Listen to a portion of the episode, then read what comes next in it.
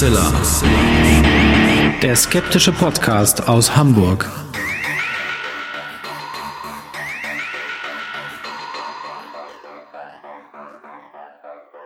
Hallo und herzlich willkommen zum 234. Mal bei Huxler, dem skeptischen Podcast aus Hamburg.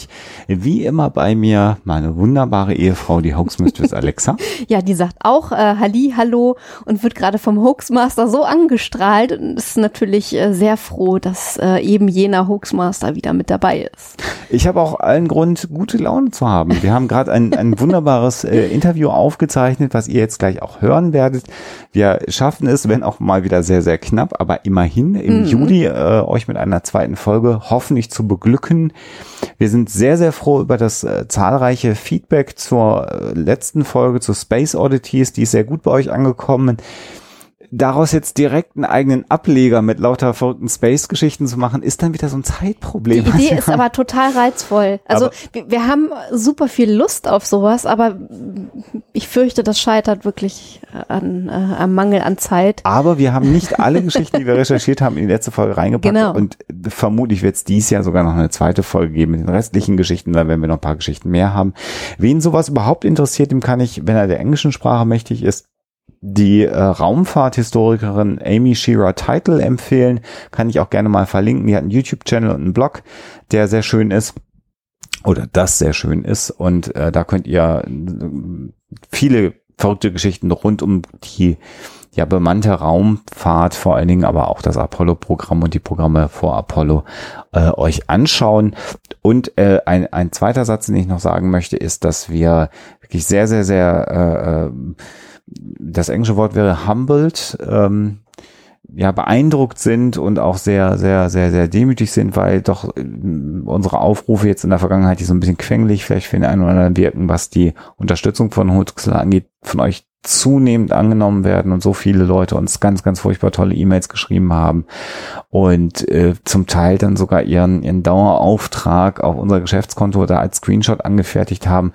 Äh, das ist total lieb von euch. Ähm, äh, das, das, äh, also ihr müsst das aber auch gar nicht belegen. Ihr dürft uns auch Mails schreiben und Themen wünschen, ohne uns zu zeigen, dass ihr Geld bezahlt. Also das ist auch ein Eindruck, den möchte ich nicht erwecken. Aber das äh, freut uns natürlich ähm, sehr, sehr, sehr. Und wir werden demnächst das alles ein bisschen ändern. Wir haben ja bisher so auch die, die Belohnungen, die Extras und wie man die Extras sehen kann, an gewisse Summen geknüpft und das werden wir vermutlich ändern, weil wir haben schon mal abgefragt bei all den Leuten, die bei Patreon sind und die bei Steady uns unterstützen, wie wichtig A, regelmäßiger Bonus-Content ist und B, ob es überhaupt Sinn macht, an der Summe, die man unterstützen kann, ja in vielen Stellen. Es gibt ja Menschen, die haben einfach nicht mehr als einen Euro über, wenn überhaupt im Monat. Und so ein Bonuskonto daran zu knüpfen. Und bisher waren alle Rückmeldungen, dass die Leute gesagt haben, nee, das ist uns gar nicht wichtig. Und wenn ihr Bonuscontent habt, dann macht den doch für alle verfügbar und macht das nicht an Geldsummen. Und das wäre etwas, was wir auch sehr, sehr schön finden würden. Und wenn äh, ihr jetzt gerade Unterstützer seid und sagt, nein, das finde ich total doof, dann schreibt uns das bitte auch, weil dann müssen wir nochmal überlegen und ansonsten würden wir irgendwann den bisherigen Bonus-Content für alle freigeben und dann einfach versuchen, in unregelmäßigen Abständen noch ein bisschen Bonus-Content zu generieren. Ähm, ich, ich, vielleicht schaffe ich es ja mal irgendwann mit einer Nannycam oder so, den Kater dabei zu filmen, wie er hier stört. Abends erstmal hier stört und das sehe ich ja meistens, äh, aber vor allen Dingen, äh, wie er es schafft, abends in einem Regal, wo ich wirklich der Meinung bin, er kann da unmöglich drankommen, das Lego zu schrotten. So was. Ja, das macht einen ein bisschen faul. Aber ich glaube, wir weichen ein bisschen ab. Das ja, ist hier okay. so der Home Story Podcast. Das ist schon fast Bonus-Content. ähm, äh, also nochmal vielen, vielen, vielen ja, Dank und äh, macht Spaß. Und du hast gesagt, mhm. ich habe gute, ich verdammt gute Laune. Ja. Und ich bin jetzt schon total gespannt auf die Geschichte, die uns äh, du gleich erzählen wirst. Die hat allerdings mit Pech zu tun.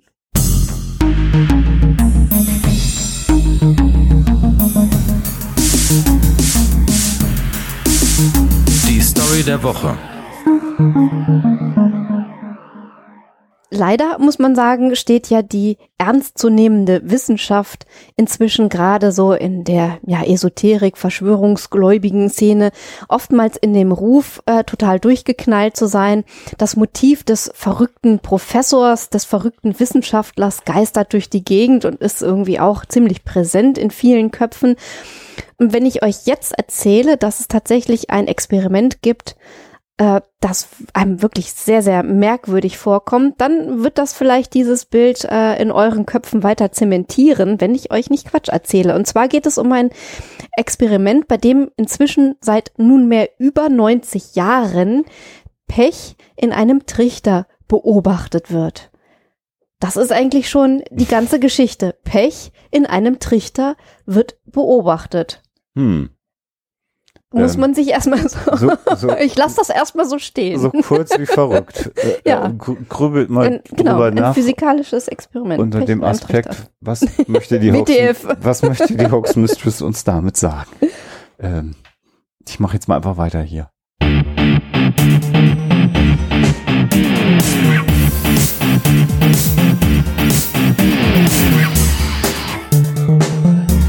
Thema der Woche.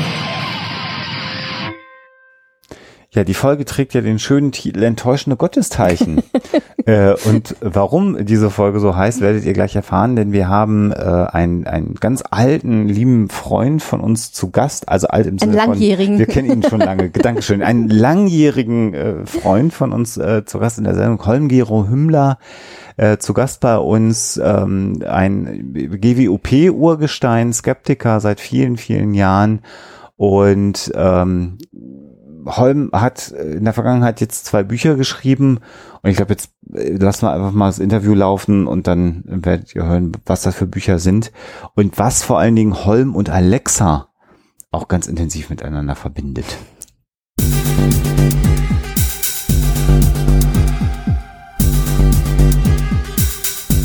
Hoaxilla Interview.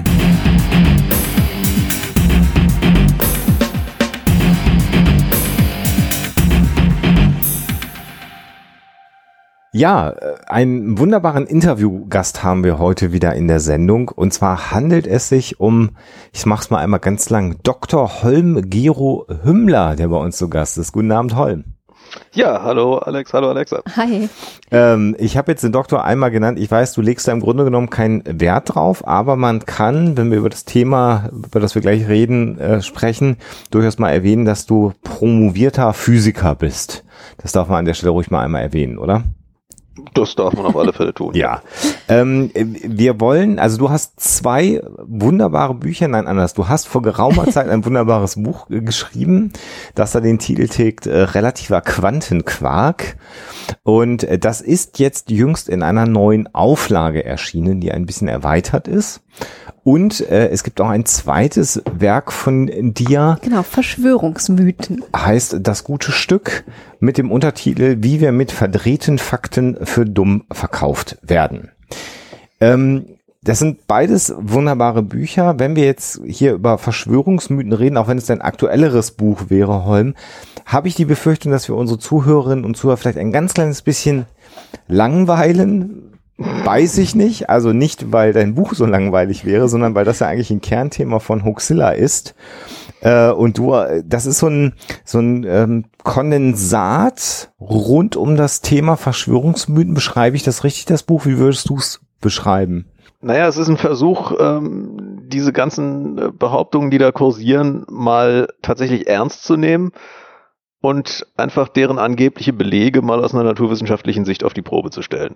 Sagen wir mal, das ist so der, der Ausgangspunkt dieses Buches. Es hat natürlich äh, psychologische Aspekte mit drin, die ich im Wesentlichen vom Sebastian Bartoschek habe bearbeiten lassen äh, der da einen wunderbaren Gastbeitrag beigetragen hat. Und äh, es gibt noch einen zweiten äh, Gastbeitrag vom Jan Aude Ost, äh, der sich mit dem Thema Morgellons bei den Chemtrails beschäftigt. Mhm. Aber im Wesentlichen geht es einfach um, um ein paar typische moderne Verschwörungsmythen. 11. September, Mondlandung, Chemtrails, HARP, äh, Reichsflugscheiben, Neuschwabenland, flache Erde und äh, einfach mal die Frage gestellt, die Leute, die sowas behaupten, sagen ja alle, sie haben Beweise dafür und schauen wir einfach mal, was an diesen Beweisen dran ist. Das heißt, äh, du hast ähm, ähm, da ein paar Sachen drin, die ja eigentlich auch so dein, dein Kerngeschäft berühren. Also wenn man jetzt äh, zum Beispiel sich das ja Harp anguckt ähm, oder, oder ähnliche Verschwörungstheorien, es geht ja so ein bisschen in Richtung äh, Physik auch und damit so äh, zu deiner Kernkompetenz hin, gell? Ja gut, das hat mich ja letztlich zu dem Thema ja. gebracht. Also der, der Ausgangspunkt, dass ich angefangen habe, mich mit diesen ganzen Verschwörungsthemen zu beschäftigen, waren ja die Chemtrails ähm, als es damals so ein bisschen darum ging, ich habe mich ja im Studium auch ein bisschen mit Meteorologie beschäftigen können. Äh, das ist einfach äh, in der deutschen Skeptiker-Szene damals so 2005 rum jetzt nicht so wahnsinnig viele Leute gab, die einen Hintergrund in Meteorologie hatten, mhm. die man dazu hätte fragen können. Insofern ist das Thema irgendwie bei mir gelandet mhm. und äh, dann kam halt irgendwie so ein Verschwörungsmythos zum anderen, äh, der dann irgendwann auf meinem Schreibtisch gelandet ist. Insofern hat es mich sehr gefreut, dass ich die Gelegenheit bekommen habe, das dann mal in einem Buch zusammenfassend zu bearbeiten. Mhm. Und so ein paar Sachen sind, sind jetzt auch, die ich mir zum ersten Mal angeschaut habe, jetzt wie flache Erde oder ja. die Mondlandung oder sowas. Aber ähm, im Großen und Ganzen sind das schon Themen, die mich schon sehr, sehr lange beschäftigt haben. Und was sehr, sehr schön ist, du hast die Themen hier schon genannt, aber ich finde natürlich auch die Überschriften der jeweiligen Kapitel so schön. Also wenn es um den 11. September geht, hast du dann die Überschrift hier im Buch Stahl schmilzt nicht bei Zimmerbränden. Ähm, dann hätte auch nehmen können, Flugzeugbenzin schmilzt kein Stahl. Ganz beliebtes Zitat, Apollo aus Hollywood die Erdbebenmaschine, Tod aus der Luft, Hitlers Hightech, ist die Erde hohl oder flach? mit dem Untertitel oder vielleicht beides, das finde ich auch besonders schön. Und dann am Ende noch das äh, Kapitel, die richtigen Fragen, wie man sich nicht aufs Glatteis führen lässt. Also wenn, wen das interessiert, das ist wirklich nochmal, äh, wirklich so ein, ein, ach, ich scheue mich jetzt so ein bisschen davor zu sagen, best of auf Verschwörungsmythen, aber so ein bisschen äh, ist es das natürlich. Aber ähm, das klingt jetzt ja sehr amüsant. Du hast sehr mm, intensiv äh, recherchiert und ich weiß aus vielen Gesprächen, die wir geführt haben, dass so insbesondere all das, wenn es um Hitlers Hightech ging, äh, gerade in der Recherche für dich auch nicht so angenehm hm. gewesen ist, ne? Ja gut, also ich meine, es nervt natürlich, wenn du ähm, sagst, okay, du musst dir jetzt mal die Originalquellen angucken, woher kommt eigentlich äh, die Behauptung, äh, dass diese angeblichen Reichsflugscheiben irgendwas mit der angeblichen Basis in Neuschwabenland zu tun hat. dann stellt man fest, das äh, hat sich Ernst Zündel ausgedacht, der also als äh, Holocaustleugner ja bekannt ist. Oder, oder woher kommen die Begründungen die technischen Begründungen, äh, nach denen diese, diese Flugscheiben irgendwie auch aus der Atmosphäre rausfliegen könnten, dann können sie ja nicht aerodynamisch fliegen, dann kann, können das ja keine Flugzeuge in dem mhm. Sinne sein. Mhm. Also wenn die irgendwie zum Mond oder sonst irgendwie aus der Erdatmosphäre rausfliegen können sollen, dann brauchen die halt eine bestimmte Technik und das wird in den späteren Publikationen dazu immer irgendwie vorausgesetzt aber die sagen eigentlich nicht, wie, wie sollen denn die denn fliegen und äh, verweisen immer mehr oder weniger wolkig auf irgendwelche Bücher aus den 80er Jahren, die häufig auch nicht so genau zitiert werden. Dann findet man die Bücher aus den 80er Jahren und dann stellt man einfach fest, dass die voller wirklich ätzender Nazi-Verherrlichung stecken mit irgendwelchen Rudolf Hess-Zitaten und die Märtyrer von Nürnberg äh, über die mhm. über die Kriegsverbrecher. Also ganz, äh, also wirklich Furchtbar, ganz ja. widerliche Formulierungen. Und wenn, wenn man sich da irgendwie ein paar Wochen durchgequält hat, um diese ganzen Sachen zusammenzutragen, dann irgendwann reicht's einem dermaßen. Dann sind also dann verglichen damit dann die Flacherdler schon richtig erholsam. Ja. Aber die ganzen Verschwörungsmythen Gläubigen oder die Verschwörungsgläubigen haben es noch nicht geschafft geschafft, dir die Freude an deinem Fach äh, zu verderben, oder? Nee, nee, nee. Also das, äh, das äh, wird so schnell nicht gehen. Also es wird offensichtlich immer wieder mal versucht. Ich denke mal, das Thema äh, Hassmails kennt ihr mhm. auch. Ja. Äh, das hat natürlich bei mir jetzt mit dem Buch äh, deutlich zugenommen. Das war bei dem Quantenquark-Buch noch vergleichsweise harmlos.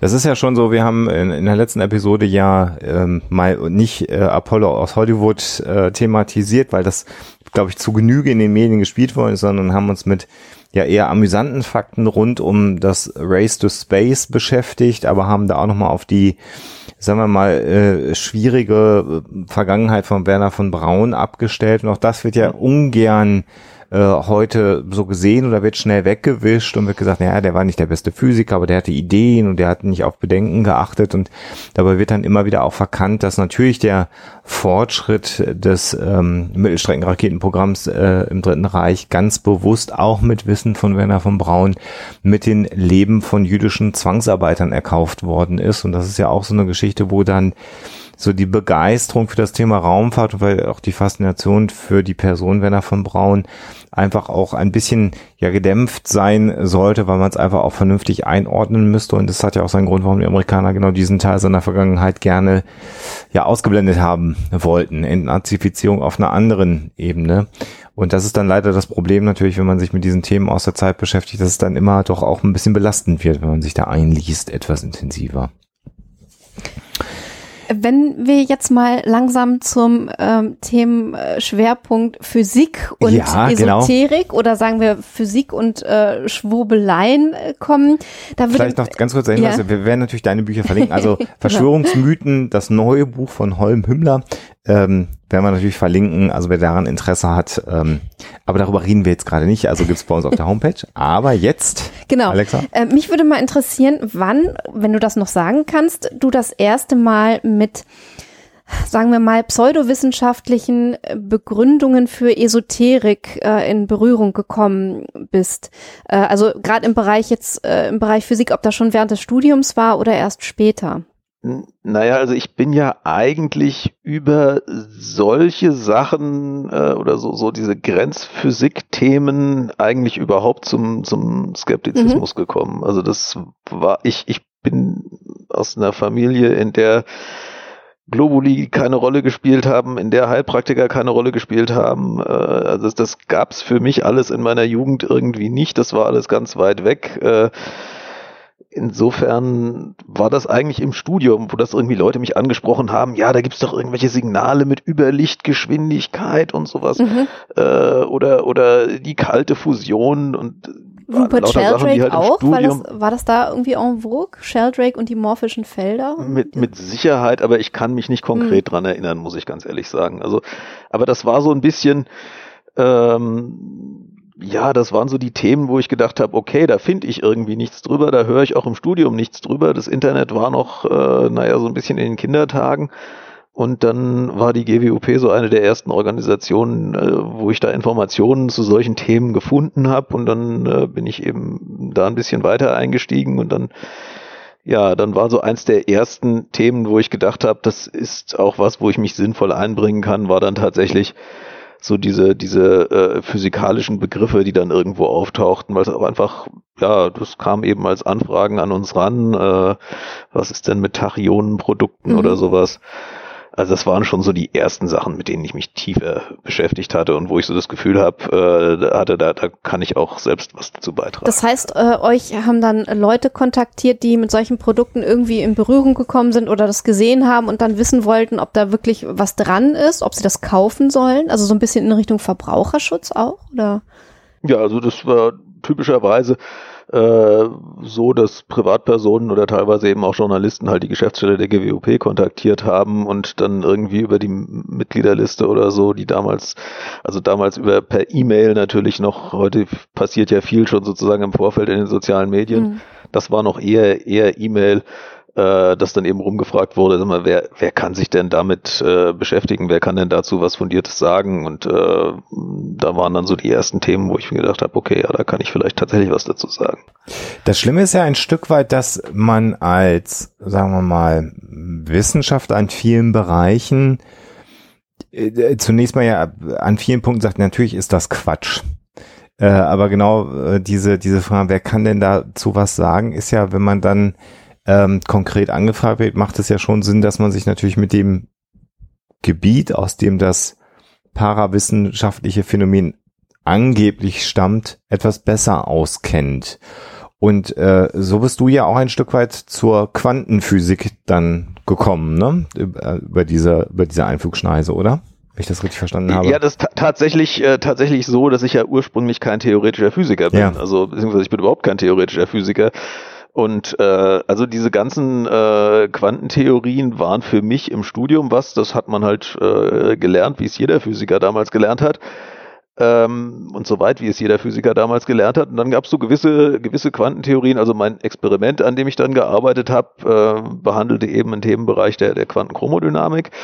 Dementsprechend äh, hat man auch ein bisschen mehr sich mit Quantenchromodynamik beschäftigt, aber wirklich rein auf der Basis äh, ähm, ja, was muss ich denn wissen, um das halbwegs nachzuvollziehen, nachvollziehen zu können, was unsere Theoretiker da machen? Also nicht in der Form, äh, dass man es selbst im Detail anwendet, schon gar nicht in der Form, dass man es selbst irgendwie hätte weiterentwickeln mhm. können.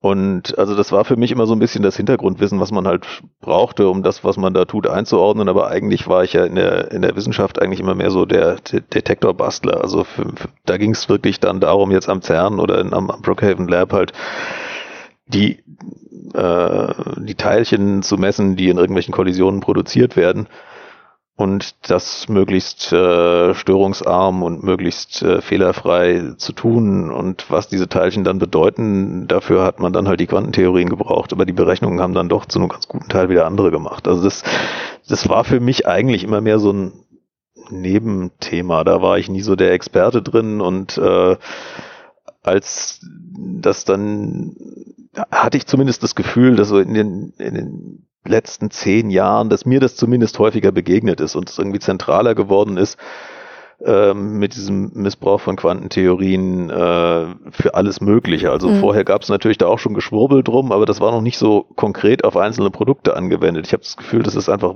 plötzlich so ein, so ein Vielleicht ist es mir auch nur bewusster geworden. Man muss das ja immer ein bisschen selbstkritisch betrachten, aber ich hatte plötzlich das Gefühl, dass mir wahnsinnig viele angebliche Quantenprodukte aufgefallen sind, wo ich gedacht habe, mhm. das kannst du doch nicht unwidersprochen stehen lassen. Leute kaufen sowas und eventuell versprechen sie sich irgendwie die Heilung von Krankheiten davon. Ja. Das geht doch nicht. Ja. ja.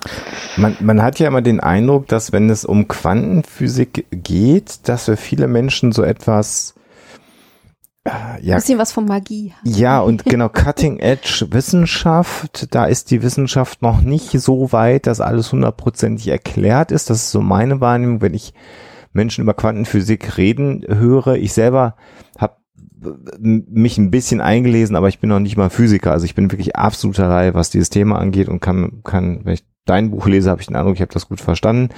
Wenn ich es dann selber erklären müsste, wird dann aber die Luft auch schon wieder etwas dünner bei mir. Ähm, äh, kannst du für dich nochmal sprechen als, als Physiker?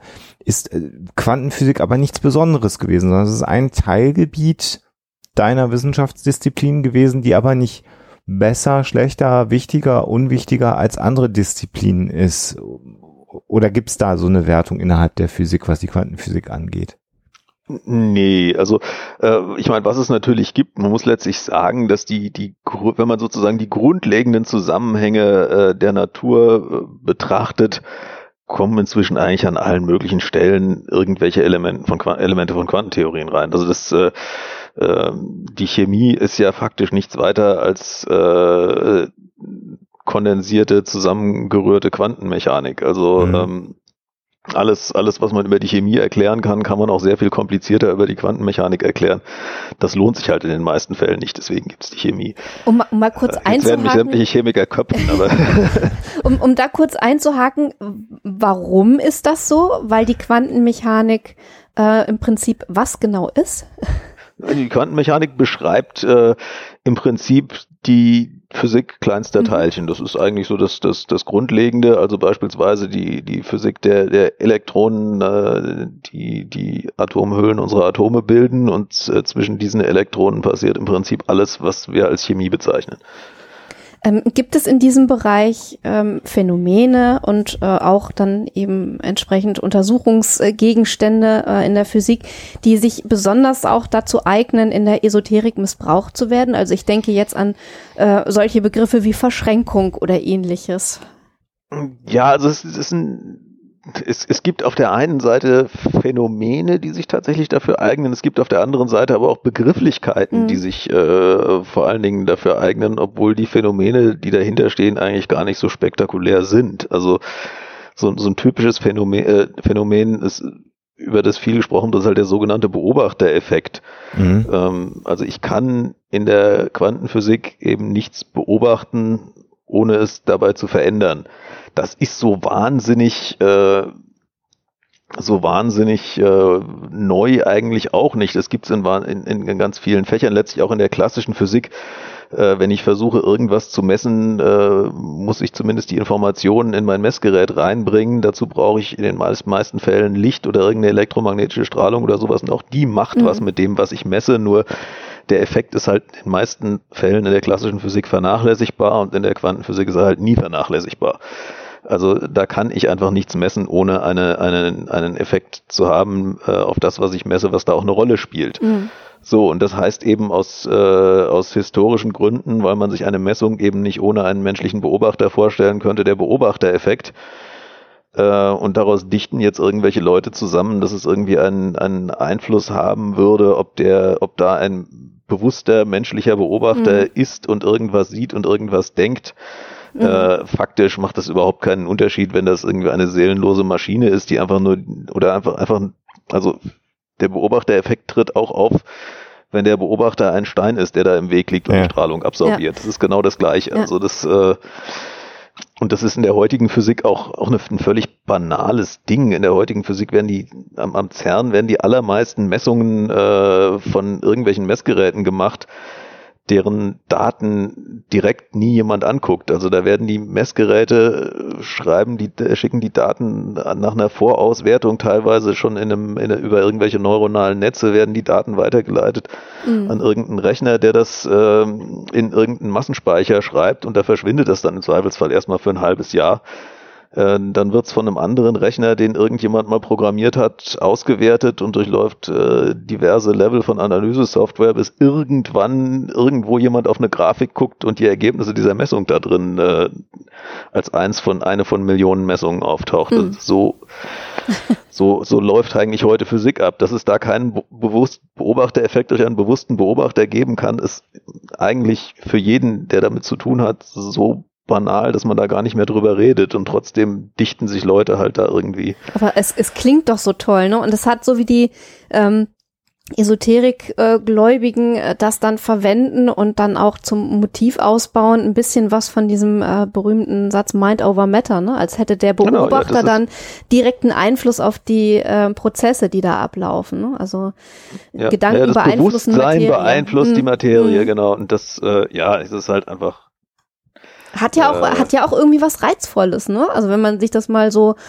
einfach mal überlegt, ne, hat so ein bisschen was von Magie, aber ist eben Quatsch leider. Aber die Esoteriker haben dann leider, wie, wie ab und zu ist ja mal passiert, so äh, so die interessanteren Geschichten zu erzählen. Ne? Also dieses Mind over Matter, das hört sich irgendwie total spannend und faszinierend an, aber versuch mal so gute Wissenschaftskommunikation äh, zu machen, dass du jemandem die Experimente am CERN äh, vermittelst und das auch noch auf eine interessante Art und Weise, was du ja in deinem Buch äh, großartig hinkriegst, aber ohne dass die Leute dann halt irgendwie denken, ach, das ist ja nur die, die böse Wissenschaft, die da wieder am Herumpuzzeln ist, ne? Und wir glauben dann doch lieber an die Esoterik.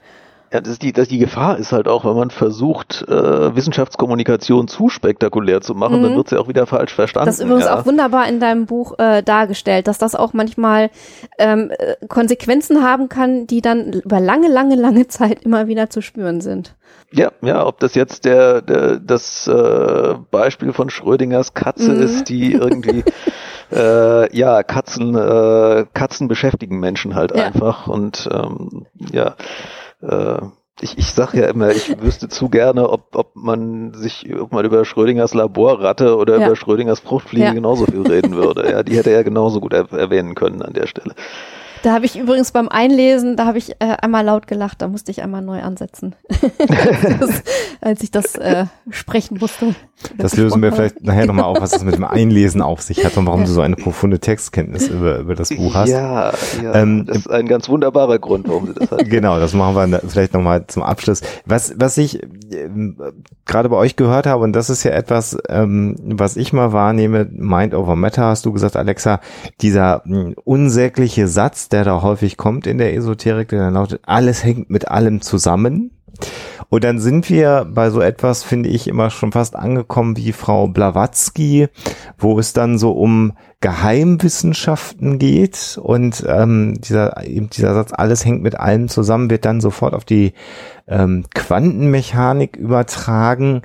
Und ich glaube, für mich von außen betrachtet ist das Entscheidende, du hast gerade schon gesagt, sind halt die kleinsten Teilchen, die wir kennen, im Moment zumindest, äh, nach unserem wissenschaftlichen Kenntnisstand.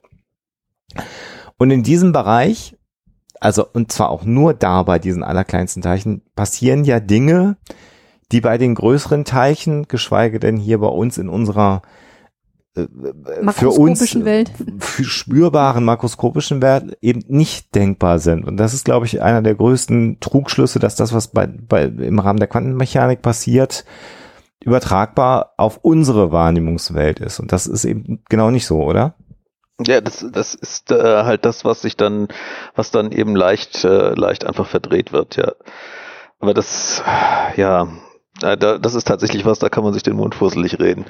Aber dieses, also ich meine, dieses alles hängt mit allem zusammen, äh, was immer irgendwie der, der, der Quantenmechanik angedichtet wird. Ähm, ich, ich stelle dann immer gerne die Frage, inwiefern denn?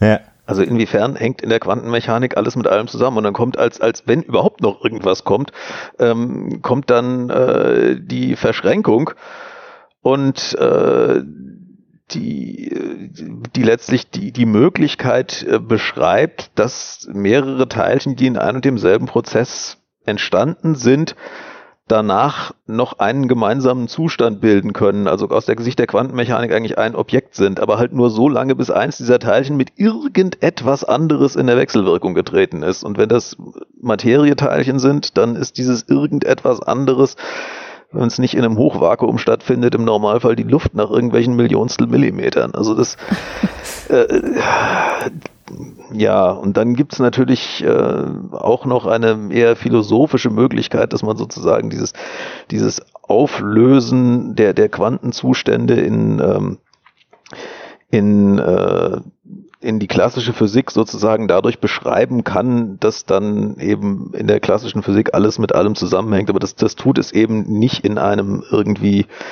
äh, physikalisch wirkungsvollen äh, Zusammenhang, sondern das ist einfach nur eine, eine theoretische Beschreibung dessen, was da, was da quantenmechanisch passiert. Es hat überhaupt keine Auswirkungen auf, auf das reale Leben. Insofern, ja, es ist einfach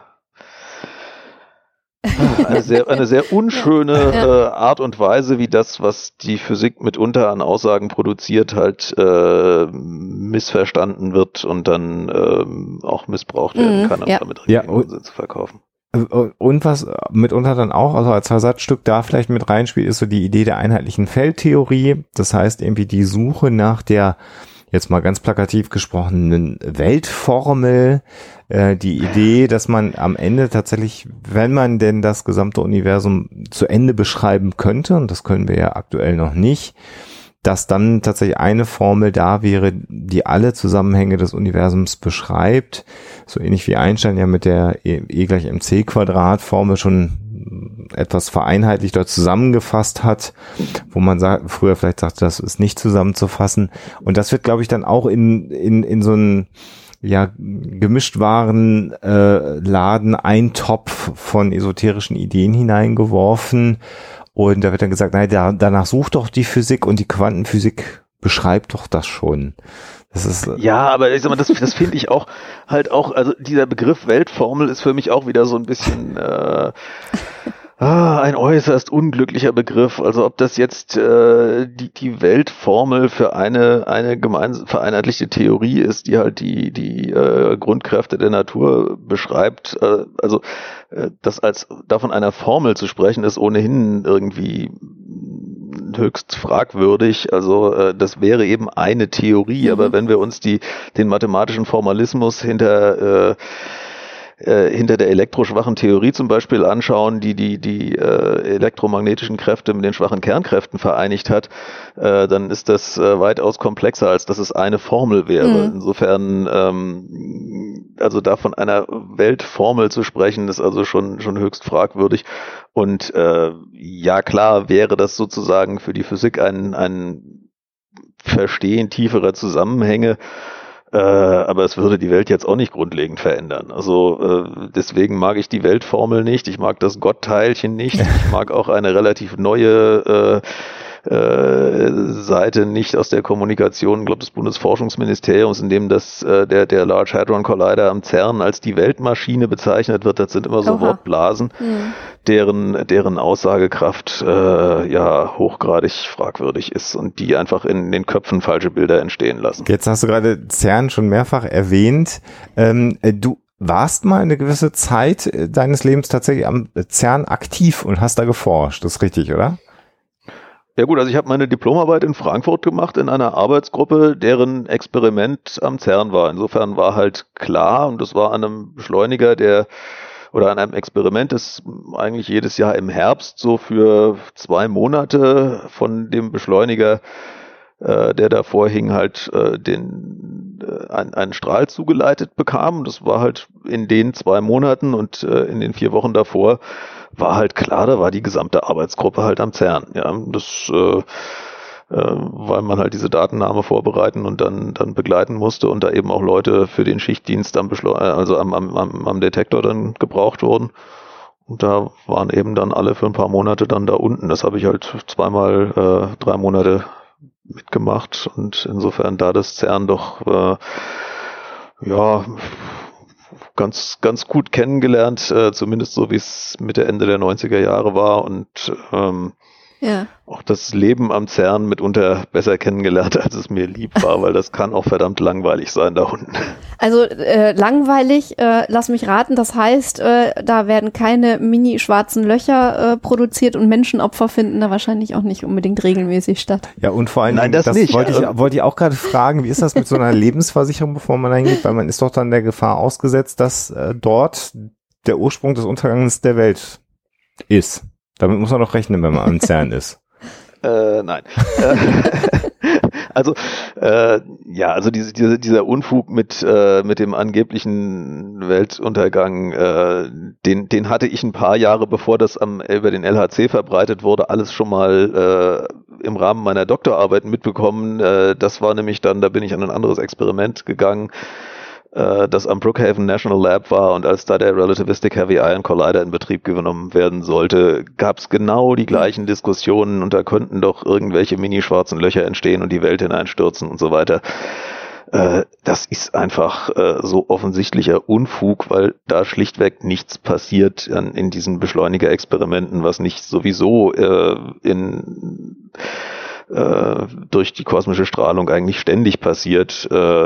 Durch die Beschleuniger können wir das halt rekonstruieren an, an einem fest definierten Ort mit genau bekannten Teilchen, einer genau bekannten Energie zu einem äh, genau festlegbaren Zeitpunkt und deswegen kann man es messen. Also davon, dass die gleichen Kollisionen irgendwo in der hohen Atmosphäre stattfinden, weil irgendwelche kosmischen Teilchen auf die hohe Atmosphäre prallen oder äh, ja auf Asteroiden oder auf den Mond prallen oder sowas, äh, da kann man es halt nicht messen. Insofern mhm ja, aber, aber grundsätzlich ist das ja nichts, nichts Hochtrabendes, äh, völlig Neues, was da passiert. Das passiert alles natürlicherweise ständig und äh, da sind auch keine schwarzen Löcher bei entstanden. Insofern, äh, nein, also den, den Unsinn hat, da, da hat sich keiner ernsthaft, äh, also außer den Leuten, ja, die ja. in irgendwelchen Sicherheitskommissionen drin saßen und dann darüber irgendwelche Papers produzieren müssten und das mehr oder weniger kommunikativ glücklich oder nicht glücklich gemacht haben, äh, äh, hat das, das hat keiner äh, ernsthaft genommen. Also mhm. wirklich nicht. Außer den äh, Leuten, die da irgendwelchen äh, YouTube-Videos von irgendwelchen Scherzen, die da stattgefunden haben, Glauben ja, schenken oder dann so irgendwelchen evangelikalen Gerüchten, die da in die Welt gesetzt werden. Ja gut, das war das ist natürlich dann ganz schräg, was dann da hinterher kam. Nee, also ursprünglich waren das schon ein paar Leute, denen ich auch glaube, dass sie, das, dass sich da Sorgen gemacht haben. Es waren allerdings auch ein, zwei Leute dabei, wo ich dachte, okay, da versucht sich jetzt ein, ein Jurist irgendwie da äh, darüber zu profilieren und möglicherweise äh, irgendwie eine Sammelklage zusammen zusammenzukriegen, mhm. die er dann repräsentieren kann. Mhm. Äh, die, also jetzt hauptsächlich in den USA. Äh, die Fälle gab es natürlich auch, aber klar haben sich da Leute Sorgen gemacht. Woher sollte man es auch auch wissen, wenn man, wenn es nicht entsprechend kommuniziert mhm. wird? Ja. Aber Nein, was ich meinte, ist, ist, äh, also die Physik ist natürlich schon spannend, mhm. was da äh, passiert am CERN und das Arbeiten mit den Leuten ist total spannend. Äh, es ist halt, äh, na, die, man verbringt dann eben auch seine Freizeit da, wenn man mhm. da ist. Und äh, das war durchaus so, dass ich gedacht habe, äh, so mal für ein paar Monate ist das okay, aber ich möchte nicht Jahre da verbringen, weil man dann doch, äh, gerade wenn man, sagen wir mal, einem sehr schnell angehört wird, äh, wenn man Französisch spricht, dass man nicht von da ist mhm. oder auch mal nachdenken muss, wenn man, na, wenn man Französisch äh, versucht, sich zu verständigen oder so äh, man ist da doch relativ schnell relativ isoliert und das ist schon sehr, äh, ja, da gibt es durchaus Leute, die sind sehr lange da und ihr gesamter Freundeskreis besteht aus deutschen Physikern und das äh, war eine Welt oder eine Art von Leben, die ich nicht auf die Dauer äh, führen wollte. Hm. Ist, äh, gilt das äh, oft für Wissenschaft, dass sie sagen wir mal so, ähm, eher durch harte Arbeit und auch lange Durststrecken, die auch hinter verschlossenen Türen stattfinden, gekennzeichnet ist, während ja leider die Esoterik immer gerne äh, mit, äh, wenn auch dann meistens ausgedachten Sensationen aufwartet und einfach äh, es viel leichter schafft, präsenter zu sein? Ja gut, das ist ja in jeder Wissenschaft mhm. letztlich so, dass es harte Arbeit ist. Also da mhm. führt, glaube ich, kein Weg dran vorbei. Jeder, der mal egal in welchem Fach eine, eine Doktorarbeit geschrieben hat, äh, weiß, dass da, dass da irgendwie ein Haufen Arbeit reingeht. Bei dem einen eher, in der einen Fach halt eher in das, was man tatsächlich verschriftlicht äh, in den Naturwissenschaften häufig eher in die in die Forschung, mhm. die da vorliegt äh, und das Schreiben spielt dann eigentlich keine so große Rolle mehr. Aber mhm. ja, äh, Wissenschaft ist, äh, ist anstrengend, ist zäh, ist auch oft frustrierend. Ähm, äh, bei meiner Doktorarbeit war es so, dass ich eigentlich über die ersten Experim äh, die ersten Ergebnisse dieses neuen Beschleunigers in Brookhaven äh, schreiben sollte und dann war irgendwann klar, dass das eine sehr sehr lange Doktorarbeit geworden wäre, wenn ich auf diese ersten Ergebnisse hätte warten müssen und dann äh, ging sie ja dann am Ende eben eher über die Frage, wenn wir das messen, bedeutet das das und wenn wir das messen, bedeutet das das, aber alles eben noch mit Daten, die wir noch nicht gemessen hatten. Mhm. ja. Äh, und man muss als, als Wissenschaftler auch, ähm, oder man sollte als Wissenschaftler äh, nicht unbedingt empfindlich sein, was Kritik angeht, ne? weil, ähm, sagen wir mal so, die Informationsgewinnung und der äh, Erkenntnis äh, oder der Fortschritt der Erkenntnis eben genau durch den Austausch mit anderen Wissenschaftlern und dann eben auch die Kritik an der eigenen Arbeit ähm, überhaupt erst stattfinden kann. Ne? Das ist ja auch ein Gegensatz zu ja, der Art und Weise, wie Esoteriker da vorgehen.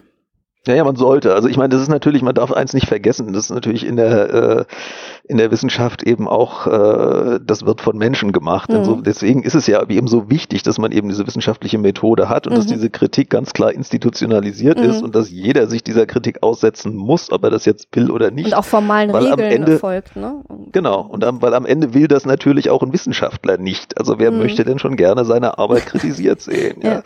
ja. Äh, aber da muss man eben ganz klar den Leuten sagen, also wenn, äh, wenn du Wissenschaftler sein willst, dann gehst du zu dieser Konferenz und dann stellst du deine Ergebnisse davor und dann hörst du dir an, was die anderen dazu zu sagen haben. Und wenn die anderen sagen, das äh, ist aus den und den Gründen Unsinn, dann äh, musst du dich damit auseinandersetzen. Ja. Also so funktioniert halt Wissenschaft und äh, das äh, funktioniert im Zweifelsfall auch so, dass jemand ein Ergebnis von vor 20 Jahren nochmal rauszieht ja. und sagt, hm, nein. Ja, selbst solche äh, so Genies ja. wie Feynman und Einstein mussten sich durchaus öfter mal der Kritik aussetzen, nicht wahr? Ja, natürlich. Und das ist äh, die, die also äh, ich meine, gerade gerade Einstein hat ja auch äh, sehr, sehr vieles gemacht, was einfach sagen wir mal, noch, noch äh, Physik im Entstehen war. Und er hat halt bei der, bei der Relativitätstheorie mit sehr vielem, wo er ja in gewisser Weise basierend auf Annahmen mal ins Blaue geschossen hat, hat er halt auch einfach Glück gehabt. Ja, es war halt, er hat halt was ausprobiert und ähm, es hat sich halt hinterher herausgestellt, dass die Theorie, mit der er dazu raus, mit der er da rauskam, eben richtig mhm. war. Und im, im, Bereich der, der Quantenmechanik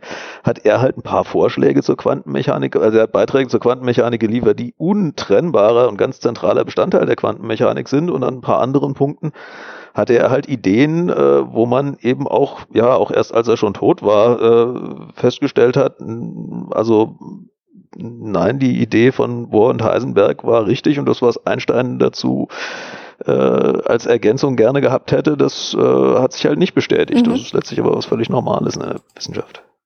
Was macht denn für dich, ähm, nachdem du dich jetzt auch intensiv mit diesem Thema beschäftigt hast äh, und auch gerade schon gesagt hast, du hast zumindest für dich den Eindruck, dass das attraktiver geworden ist oder mehr geworden ist ähm, innerhalb der Esoterik. Was, was ist denn für dich das, äh, was scheinbar so einen großen Reiz ausübt auf äh, Freunde der Parawissenschaft, sage ich mal, dass sich die so sehr auf äh, die Quantenphysik stürzen? Also ganz, ganz gehässig und ich sag mal, ohne den Leuten sozusagen ein, bewusst, äh, eine bewusst reflektierende Absicht unterstellen zu wollen, jedenfalls nicht allen oder noch nicht, noch nicht mal den meisten, äh, äh würde ich sagen, äh, es ist diese Kritikimmunisierung, die da drin liegt. Also äh, wenn ich sage, das ist Quantenphysik, dann äh, muss erstmal äh, jemand kommen, der genug von Quantenphysik versteht, äh, um mir sagen zu können, äh, das stimmt aber nicht. Ähm, auf die Diskussion wollen sich natürlich die allermeisten Leute nicht einlassen, weil eben Quantenphysik sehr stark diesen Nimbus hat, dieses Genialen, dieses schwer verständlichen, äh, was nur dem nur ganz, ganz wenige Leute folgen können. Äh, und äh, ich meine, klar, manche Sachen muss man eben auch einfach mal gelernt haben. Ähm, aber so die grundsätzlichen Fragen, also worum es in der, in der Quantenphysik geht und was so die Kernaussagen sind und was man daraus gegebenenfalls äh, an, äh, für den Alltag folgern kann und was nicht, das lässt sich, also das kann letztlich doch jeder äh, sich schon irgendwie drauf tun. Also wenn es das, wenn man das nicht könnte, hätte ich das Buch nicht schreiben brauchen. Ja. Mhm. Und, und ist es, äh, ich habe ja manchmal den Eindruck, dass man ähm, geneigter ist, esoterischen ähm, Weltbildern oder Erklärungsmodellen anzuhängen, weil man es vielleicht dann doch nicht verstehen kann und es dann doch sehr verführerisch ist, eine einfache Erklärung zu haben. Denn so wie die äh, Esoteriker ja die Quantenphysik benutzen, ist sie ja sehr, sehr einfach und wenn man nicht weiß, wie Quantenphysik oder Quantenmechanik funktioniert, klingt das ja auch erstmal gar nicht so unplausibel, was die einem erzählen. Und damit haben sie ja für sich die Welt ein ganzes Stück weit wieder erklärt und müssen vielleicht auch nicht zugeben, dass sie das doch nicht ganz durchdrungen haben, dieses Thema. Siehst du da auch eine Motivation? Hast du das auch schon erlebt? Ja, es ist, es ist natürlich irgendwie, ähm, irgendwie, irgendwie hat es etwas Absurdes, dass äh, die Quantenmechanik dann sozusagen als die, die einfache Erklärung um die Ecke gezogen wird. Mhm. Aber klar, wenn man sich natürlich nicht wirklich darauf einlässt, was sie eigentlich wirklich sagt, äh, sondern das sozusagen aus den, aus den äh, platten Aussagen eines Hans-Peter Dürr ableitet, dann äh, ja, dann wirkt das alles total einfach und dann hat man so den, kann zumindest der Eindruck entstehen, die Quantenphysik sei so ein bisschen das Wunschkonzert, ja. Und äh, der menschliche Geist steckt irgendwie hinter allem und äh, also das, ja, da kann man natürlich auch, sagen wir mal, so ein bisschen, so ein bisschen philosophische Aussagen, manchmal auch die, das, das Rätseln der, der, der Leute, die das erstmal entdeckt hatten und versucht haben, einen Sinn daraus zu machen, die irgendwelche komischen Gedanken sich gemacht haben, was bedeutet denn das eigentlich, diese, diese, diese Wellengleichungen, die wir da jetzt entdeckt haben oder sowas? Was müssen wir uns da eigentlich drunter vorstellen? Was sagt uns das über das Leben, das Universum und überhaupt? Und die haben natürlich, ähm, es waren ja zum Teil auch Leute, die, die, oder zum großen Teil einfach damals noch Leute, die in einer sehr religionsgeprägten Welt äh, aufgewachsen sind, dass die sich Gedanken darüber gemacht haben, was hat jetzt, was haben jetzt diese Wellengleichungen mit Gott zu tun oder sowas, das ist ja eigentlich völlig naheliegend, äh, dass man, wenn man irgendwie sozusagen über den Status, äh, das Stadium des äh, sich Wunderns über diese Welt, die man da entdeckt hat, zum, zum Anwenden dieser Wellengleichungen gekommen ist, dass man irgendwann sagt, das, das, hat nichts mit Gott mhm. zu tun, das ist halt eine Wellengleichung. Das, ähm, ja, das äh, das ist halt eine Sache, auf die man dann, die sich dann so über die nächsten 50 Jahre entwickelt mhm. hat. Ich meine, das muss man ja ganz klar sagen. Also das meiste, das meiste Quantengeschwurbel stützt sich ja auf Aussagen, die irgendwie 70 oder 80 mhm. oder 90 Jahre alt sind. Mhm. Ja. Weil man die, die aktuelle Forschung natürlich dann gar nicht mehr verfolgt oder äh, den, den Erkenntnisgewinn, der danach dann stattgefunden hat, dann auch mal geflissentlich ausblendet, oder? Ja, und dann von denen dann halt wiederum ähm, sagen wir mal, nur ganz bestimmte Aspekte, die es halt eben dann immer wieder schaffen, sich da äh, ähm, ja äh, da in Szene zu setzen und gewisse Themen nach vorne zu tragen, die die Leute offensichtlich beschäftigen und die auch die Medien beschäftigen. Ähm, obwohl ich die jetzt persönlich, sagen wir mal, nicht die für die für die Welterklärung für die spannendsten Themen halte. Also ähm, Hast du ein Beispiel? Gibt, äh, ja, also ich meine, es gibt diese diese diese äh, Effekte, sagen wir, am, am, im Übergangsbereich zwischen Quantenphysik und äh, und, und, und klassischer Physik, so die Bereiche, wo man sich anschaut, wo hören eigentlich diese Quanteneffekte gerade so auf, eine Rolle zu spielen. Mhm. Also wenn man beispielsweise äh, anstatt einzelner Teilchen jetzt anfängt, Moleküle zu betrachten, mhm. die halt, die ja aus, aus schon aus einigen Teilchen äh, bestehen, dann kann man feststellen, dass diese Molekü für diese Moleküle noch gewisse Resteinflüsse von, von solchen Quanteneffekten nachweisbar sind, wenn man sie auf eine ganz bestimmte Art und Weise misst. Ähm, nun sind aber Moleküle immer noch verdammt klein gegen alles, was bei uns eine Rolle spielt. Äh, insofern ist ein Molekül zwar im Vergleich zu einem einzelnen Elektron verdammt groß, im Vergleich zu allem, was für uns im Alltag äh, eine Rolle spielt, ist es immer noch winzig klein. Aber ja, klar, da wird interessante Forschung gemacht, weil das auch so ein bisschen, ja, man, man erkennt so ein bisschen die, die, ja, so die Grenzen der, der, der Quantenphysik halt daran, äh, wo sie aufhört zu wirken. Mhm. Ja. Und da gibt's, gibt's, das sind auch, auch äh, experimentell anspruchsvolle Sachen, die zu untersuchen. Äh, das hat ist auch teilweise anwendungsnah, wenn man sich zum Beispiel anschaut, äh, bei diesen, bei diesen Verschränkungen, zwei Teilchen, die in einem Prozess entstehen, ähm, äh, können noch miteinander sozusagen einen gemeinsamen Zustand bilden, obwohl, also da ist einfach der, der Teilchenbegriff ist einfach falsch. Also das oder ver vermittelt uns ein falsches Bild. Äh, wenn das eben Lichtteilchen sind, und das sind die einzigen Teilchen, bei denen das in der Form möglich ist, dann können die eben auch eine relativ lange Strecke gegebenenfalls bei günstigen atmosphärischen Bedingungen hunderte von Kilometern sich durch Luft fortbewegen, ohne mit irgendetwas zu wechselwirken. Mhm. Das ist ja eben das Wesen von mhm. Licht, dass es halt durch Luft durchkommt, ohne, ohne dabei irgendwie absorbiert oder abgelenkt mhm. zu werden. Äh, und dann können solche Quantenverschränkungen eben auf der Ebene einzelner Teilchen, aber eben äh, auf der Ebene von Teilchen, die relativ weit voneinander entfernt sind, noch eine Rolle spielen. Und dann kann man das beispielsweise für bestimmte Formen äh, oder man erhofft, dass man das für bestimmte Formen von verschlüsselter Datenübertragung nutzen kann. Aber Licht, das, Licht ist doch da auch schon wieder ein gutes Beispiel, weil das Lichtteilchen ja auch je nachdem, wie man es betrachtet, ja gleichzeitig auch eine Welle sein kann. Ne? Also das ist ja schon wieder ja, gut, je, das ist, ich, letztlich kann ich kann ich jedes äh, also jedes Teilchen quantenmechanisch äh, als Welle betrachten. Es spricht auch durchaus einiges dafür, dass diese diese Wellenvorstellung sozusagen eher äh, ja der das das wahre ja also wenn, wenn ich versuche irgendwie zu sagen, was ist es denn jetzt wirklich? Ist es ein Teilchen oder ist es eine Welle? Äh, würde ich würde ich jetzt sagen, die, die Wellen, diese Wellenvorstellung entspricht vielleicht eher der Realität. Das aber, bessere ähm, Modell müsste man sagen, ne? Das bessere Modell, das, ja, das das bessere Modell, das Modell, was letztlich mehr erklärt. Ich kann sozusagen äh, durch eine Vorstellung von Wellenpaketen äh, letztlich den, eine, eine, mir eine Welle vorstellen, die, die irgendwie sich auch als Teilchen äußert. Ja, also.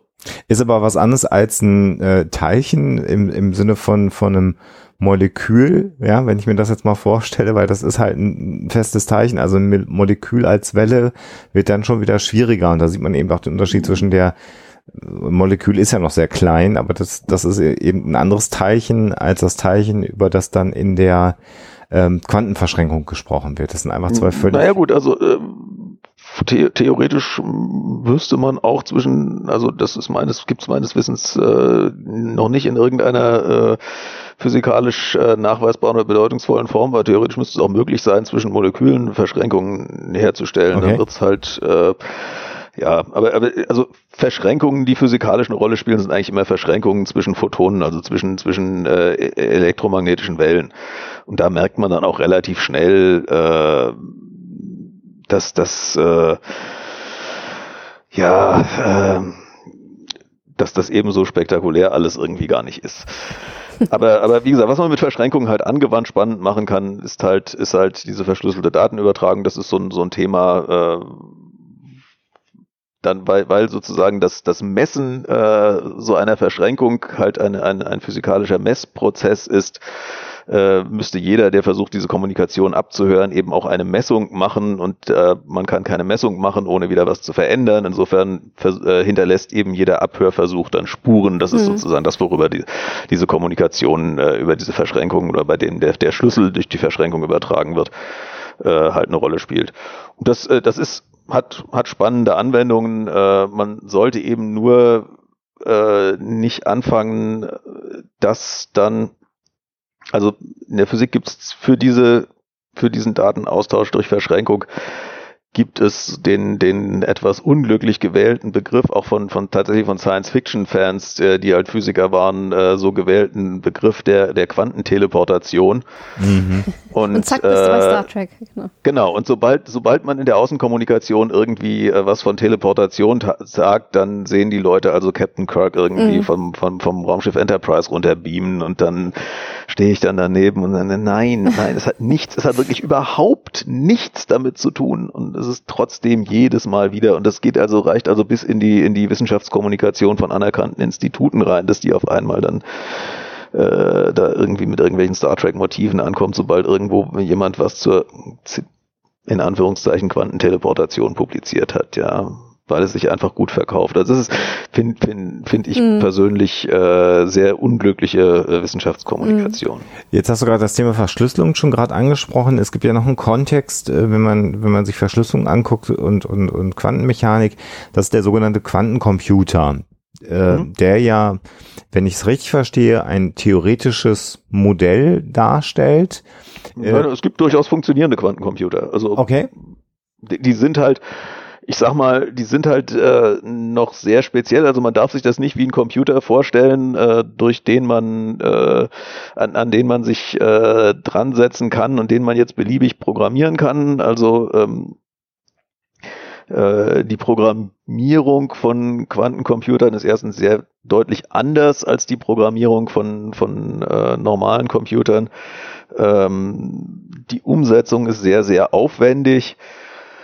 Ähm, und äh, zumindest momentan ist es schon so, dass man sozusagen für ganz bestimmte Aufgaben dann einen Quantencomputer konstruieren muss. Ähm, also ich kann den nicht, äh, also ich kann nicht mit einem Quantencomputer äh, heute Textverarbeitung und morgen Internet und so weiter. Also das, also das, äh, die heutigen Quantencomputer werden zum, zum Beispiel also das ist so eins der Ziele, auf die man hinarbeitet, ja. wofür auch heutige Quantencomputer konzipiert sind, dass man äh, ähm, Primzahlzerlegungen damit gut machen kann oder bestimmte Rechenaufgaben damit gut erledigen kann, die man gegebenenfalls bräuchte, um Verschlüsselungen mhm. zu knacken. Mhm. Ja, das ist so einer der Punkte. Und da gibt's gibt's ein paar Firmen, die solche Quantencomputer herstellen. Ähm, IBM ist da mit drin, dann gibt's eine kanadische Firma und dann gibt's ein paar äh, Institutionen, die sowas kaufen. Also ähm, äh, aber die Anwendungen sind halt noch sehr in einem experimentellen Stadium und auch letztlich die Entwicklung der Technik ist noch sehr in einem experimentellen Stadium. Das ist im Prinzip ja, also ich meine, als ja, das ist der Stand der, der, der heutigen Computertechnik in den 50er Jahren. Ja, also man mhm. hat noch nicht mal so richtig entschieden, ob die, also das hat, es war ja auch lange Zeit nicht so richtig klar, äh, ob die Bits in einem Computer jetzt äh, äh, jetzt Röhren oder, oder Schalter sind oder Transistoren und irgendwann hat man dann festgestellt, oh, man kann Transistoren sehr, sehr klein machen und sehr, sehr viele davon auf einen Chip brennen, äh, dann äh, sind es wohl diese, diese Transistoren auf Chips, sprich integrierte Schaltkreise. Ja, ja. ja. Das ist dann die Technik, die sich durchgesetzt hat. Und da sind Quantencomputer noch nicht. Also die Quantenbits können im Moment noch alles Mögliche sein. Mhm. Äh, da gibt es noch ganz unterschiedliche Technologien, die sich für die unterschiedliche Vorteile haben. Das spricht auch so ein bisschen immer, äh, also die Idee bei einem Quantencomputer ist ja, ich habe einen Quantenzustand, ähm, den ich auf einen bestimmten Wert setze und dann kann ich mit diesem Quantencomputerzustand was rechnen und die, im Rahmen dieser Rechnungen gelten halt dann wieder diese Gesetze der Quantenphysik. Da kann, äh, äh, und letztlich erst bei der bei der Messung kriege ich wieder eine ganz normale Zahl raus. Das heißt, ich muss diese Quantenzustände, damit ich einen Quantencomputer bauen kann, zum einen über eine lange Zeit, eine relativ lange Zeit aufrechterhalten, während ich die eben rechnen. Äh, auf der anderen Seite muss ich sie eben auf irgendwas setzen und am Ende auch wieder messen können. Mhm. Und, und das sind sozusagen Ziele, die miteinander in Konflikt mhm. stehen. Also ich kann, wenn ich einen Quantenzustand sehr gut isoliere, komme ich halt nicht an ihn ran. Ähm, und wenn ich äh, einen Quantenzustand habe, mit dem ich sehr viel machen kann, dann äh, löst er sich im Zweifelsfall auch sehr schnell wieder auf. Und das ist halt auch, auch sagen wir mal, physikalisch anspruchsvoll, mhm. sowas zu bauen. Und da gibt's auch eben auch unterschiedliche Prioritäten, unterschiedliche Zielsetzungen, ja. Will ich jetzt an mein Quantenbit sehr, sehr schnell wieder ran, dann, dann äh, äh kann ich es möglicherweise nur für einen, einen Schritt mal gerade eben erhalten. Ja. Mhm. Das, aber das, das, das, da muss, da wird sich das eine oder andere noch rausstellen. Also man weiß auch noch nicht so richtig, welche Rolle äh, diese Quantencomputer in Zukunft spielen werden. Das ist ein theoretisches Modell und wenn man es nochmal mit den Computern in den 50er Jahren vergleicht, ich weiß gar nicht, ob es der Mitfirmengründer von IBM gewesen ist, der gesagt hat, die Welt wird nicht mehr als 15 Computer brauchen. Bitte kommentiert, wenn ihr das Zitat richtig habt, aber es war so, so in dieser Richtung, mehr wird die Welt, die Menschheit nicht benötigen. Und wenn man heute schaut, dass das also Computer waren, die ähm, ja fast Lagerhallengröße hatten. Ja, ja, das ist, und heute, das ist der Punkt. Also wer ja, da, aus, aus unter diesem Eindruck kam ja diese Aussage und heute haben wir halt alle Rechner mit, mit einer ich weiß nicht, exponentiell welchem Faktor größeren Leistungsfähigkeit in unserer Hosentasche durch unsere Smartphones äh, stecken. Das konnte man halt damals nicht, damals nicht vorhersehen, ist aber auch schon einfach 70 Jahre her und dann muss man sich auch an den Gedanken gewöhnen, dass unsere Technologie in 70 Jahren unter Umständen eine andere ist und dann haben wir eventuell Quantensmartphones in der Tasche oder aber auch nicht, sondern eine ganz genau, andere Technologie. Also, also vermut, ich sag mal, meine, meine, wenn ich persönlich spekulieren sollte, würde ich sagen, äh, dass das irgendwie eine Mischung sein wird, äh, weil eben Quantencomputer prinzipbedingt eben auch gewisse Nachteile haben, gehe ich mal davon aus, dass die ähm, normale äh, Computer nicht vollkommen ersetzen werden, sondern irgendwie äh, für bestimmte Aufgaben man vielleicht einen, einen Quantencomputer in seinem in seinem Laptop mit drin hat, äh, der der dann ganz bestimmte Aufgaben da drin löst und der Rest passiert auf einer normalen Basis. Also das würde ich sagen, mhm. ist so das was was ich persönlich für realistisch halte, ohne dass ich jetzt da größere Geldbeträge drauf wetten würde. Das heißt, also, Dr. Hümmler äh, ist ein Freund des Quantenkoprozessors. Ja, das kann, also das, das halte ich jetzt so ja. für das, was mir am, am, äh, momentan am, am besten einleuchtet. Ja. Wenn ich weiß, das Ding hat gewisse Bereiche, wo es Vorteile hat, es hat gewisse Bereiche, wo es Nachteile hat, dann wird wahrscheinlich die Technologie, äh, die sich durchsetzt, irgendwie eine Kombination davon ja. sein. Meine, meine persönliche ja, Spekulation dazu. Nun, nun würde sich ja, um mal äh, noch was ganz anderes anzusprechen, oder vielleicht auch nicht, ähm, ein, ein seriöser äh, Wissenschaftler oder ein seriöser Physiker ähm, niemals darauf einlassen zu sagen, dass die Physik auf alles eine Antwort habe. Also es ist in manchen Bereichen, in Bereichen noch Forschung nötig. Ähm, es ist noch nicht alles ähm, äh, an Informationen da, was was wir äh, gerne hätten. Also es ist, ist das noch nicht in jeder Wissenschaft so? Es ist in jeder Wissenschaft so. Aber wenn das doch so ist, kann es nicht sein, dass irgendwann die Physik doch rausfindet, dass sowas wie Quantenheilung funktioniert? Und wenn ja, warum nicht? Also theoretisch könnte es natürlich sein, dass man, dass man Dinge rausfindet, die über unsere, unsere äh, aktuellen Vorstellungen in gewissen Bereichen hinausgeht, möglicherweise auch in Bereichen, die irgendwie unser, unser Leben berühren. Mhm. Also ausschließen kann man das halt nicht. Das sagt als allererstes mal, was es überhaupt nicht sagt, ist, dass ich deswegen äh, die Quantenmechanik oder irgend halt äh, also jedenfalls nicht mehr als irgendein beliebiges anderes Forschungsfeld als Rechtfertigung dafür äh, heranziehen kann, mhm. beliebigen Unsinn zu behaupten. Mhm. Also das äh, nur nur weil ich es nicht weiß, ich weiß in anderen Forschungsfeldern halt auch nicht alles. Mhm. Ja. Äh, und natürlich äh, sollte man seriöserweise sollte kein Mensch behaupten, er hat die Antworten auf alles. Ähm, man muss allerdings eins sagen, äh, dass das, was wir in der Physik äh, experimentell nachvollziehen können, was wir finden können, ähm, also Teilchen, die wir beobachten in Experimenten, das Licht von irgendwelchen äh, Objekten, die aus den Tiefen des Alls zu uns kommen, mhm. die äh, die äh, kosmische äh, Hintergrundstrahlung und was nicht alles, ähm, das sogenannte Echo des Urknalls. Ähm, Gravitationswellen also war, war, so ein Gravi Gravitationswellen, genau. Äh, ja, Dinge, die vorher nur ja, theoretisch... zumindest das, was wir momentan als Gravitationswellen identifizieren. Also So. diese, diese Zuordnung, das ist eine Gravitationswelle, kann für meine Begriffe ähm, sich noch als falsch herausstellen. Mhm. Aber im Prinzip jede neue äh, Theorie, die eigentlich die heutige Physik ablösen soll, muss ja eine Unzahl von experimentellen Beobachtungen mit erklären, die, die letztlich äh, mit der aktuellen Physik äh, vereinbar sind und die letztlich die Grundlage der aktuellen Physik sind. Deswegen ist es eigentlich nicht wirklich vorstellbar, dass eine neue Theorie, die irgendwann in der Physik kommt und die mit Sicherheit, also die mit Sicherheit irgendwann kommen wird und die hoffentlich auch irgendwie äh, zu meinen Lebzeiten irgendwie noch noch kommen wird äh, und und und halbwegs prüfbar sein wird. Ähm, ein, eine solche neue Theorie muss letztlich mehr oder weniger zwangsläufig in ganz, ganz vielen Bereichen zu den gleichen Aussagen kommen wie die Physik, die wir heute Mhm. haben, weil sie eben diese ganzen Beobachtungen mit erklären muss, die eben die Physik von heute ergeben haben. Und viele, sicherlich kann man davon manches auch anders erklären, aber das, also, das wäre, ist so viel, als die Relativitätstheorie zum Mhm. Beispiel.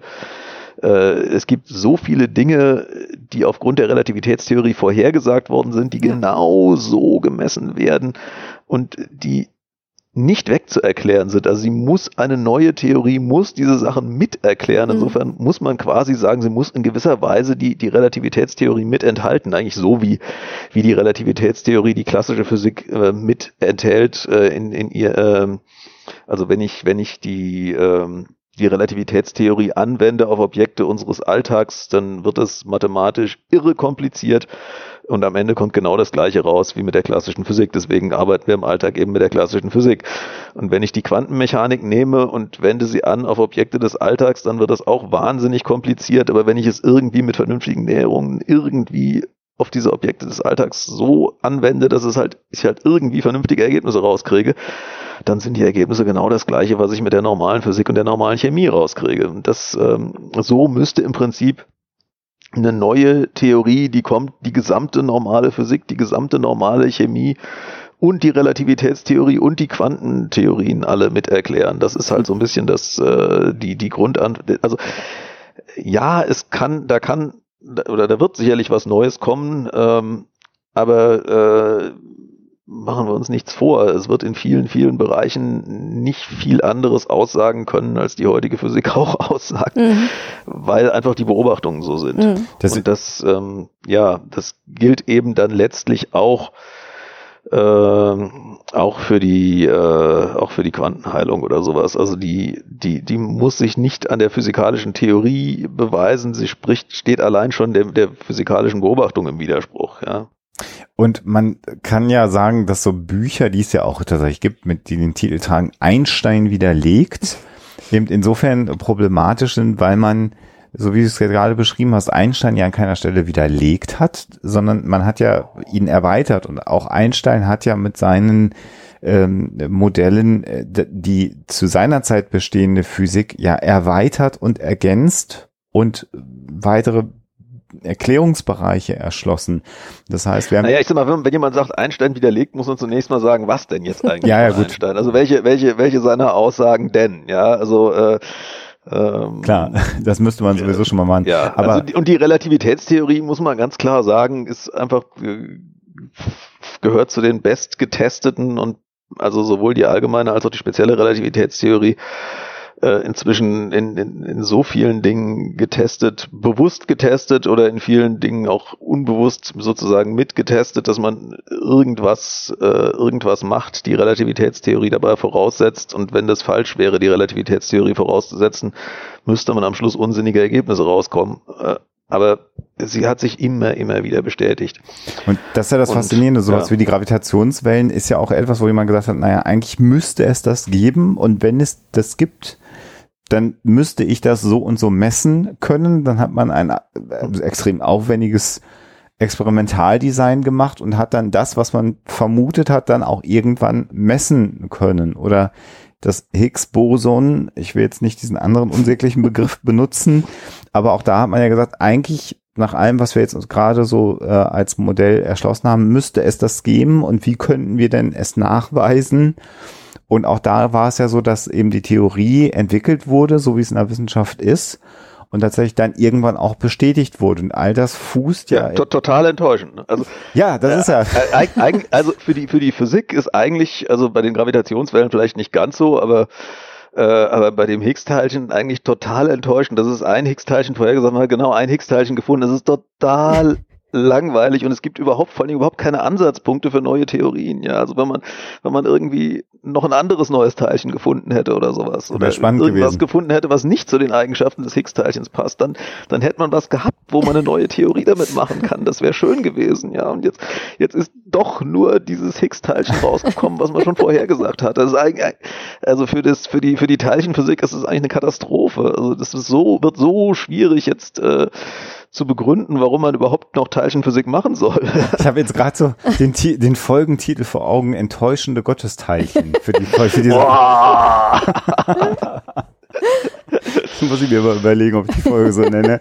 Äh, aber ja, aber das ist ja genau das, ähm, zeigt ja auch, wie gut inzwischen sozusagen die Theorie ist, die dann zu diesen äh, zugegebenerweise natürlich sehr aufwendigen Experimenten führt, und dann ist es tatsächlich auch noch so. Das heißt, eigentlich hätte man sich ja am Ende das Experiment jetzt auch sparen können, aber man muss es natürlich machen, um so eine Theorie zu beweisen.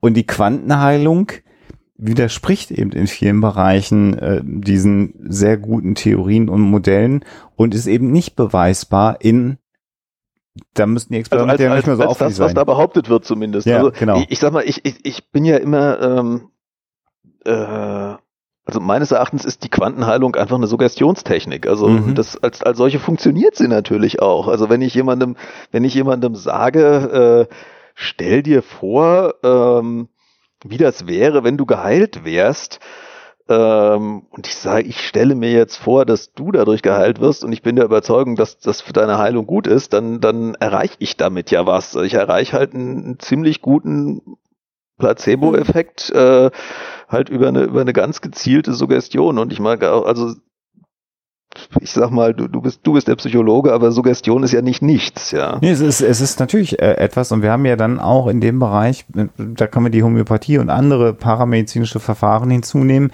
Wir haben eine Wirkerwartung.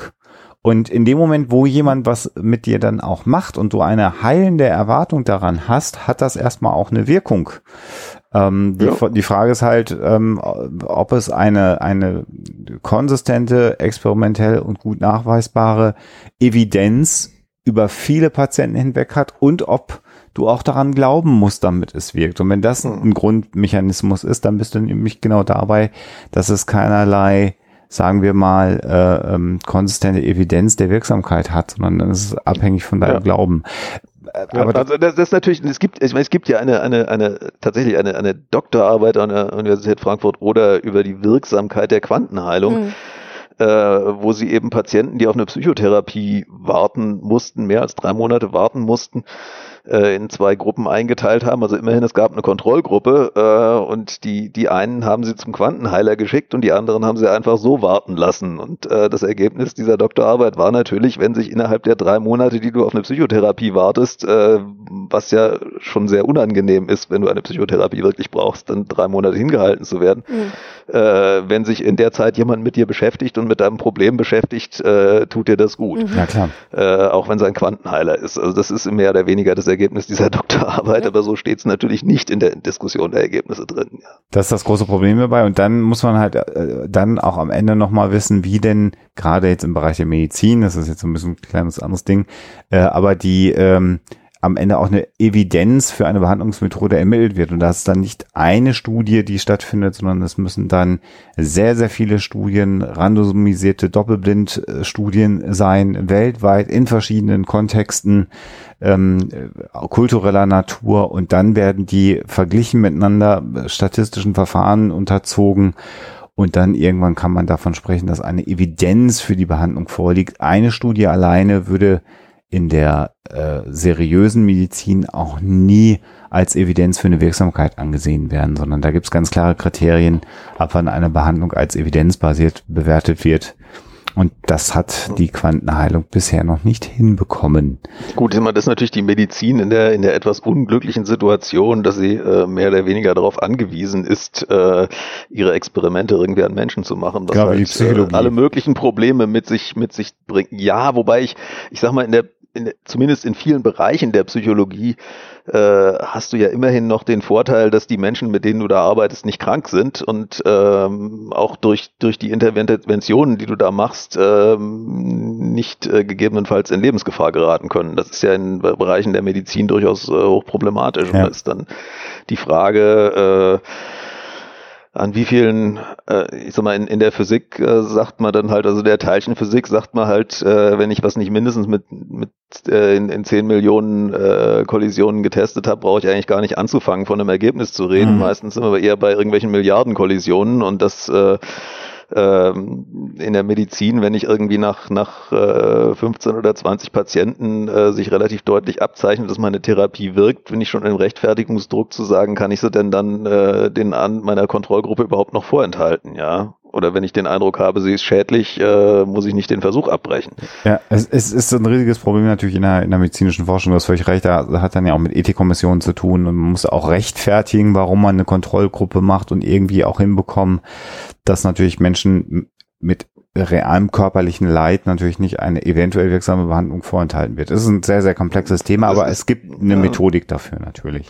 Ja, klar, aber es ist äh, letztlich, äh, das ist so ein bisschen das, was ich immer das, das ähm, ja, was ich der evidenzbasierten Medizin immer gerne so ein bisschen entgegenhalte, äh, es ist halt eine Methodik, äh, um so gut es eben geht, mit einer ganz, ganz kniffligen Situation ja. umzugehen. Äh, es ist keine Methode, mit der ich, äh, sagen wir mal, Daten bekomme in der Qualität, äh, wie sie eine Laborwissenschaft äh, voraussetzen würde. Und dementsprechend ist es halt auch sehr, sehr mhm. schwierig, auf Basis von Patientendaten irgendeine Laborwissenschaft in Frage zu stellen. Ja, ja, das ist mit Sicherheit so.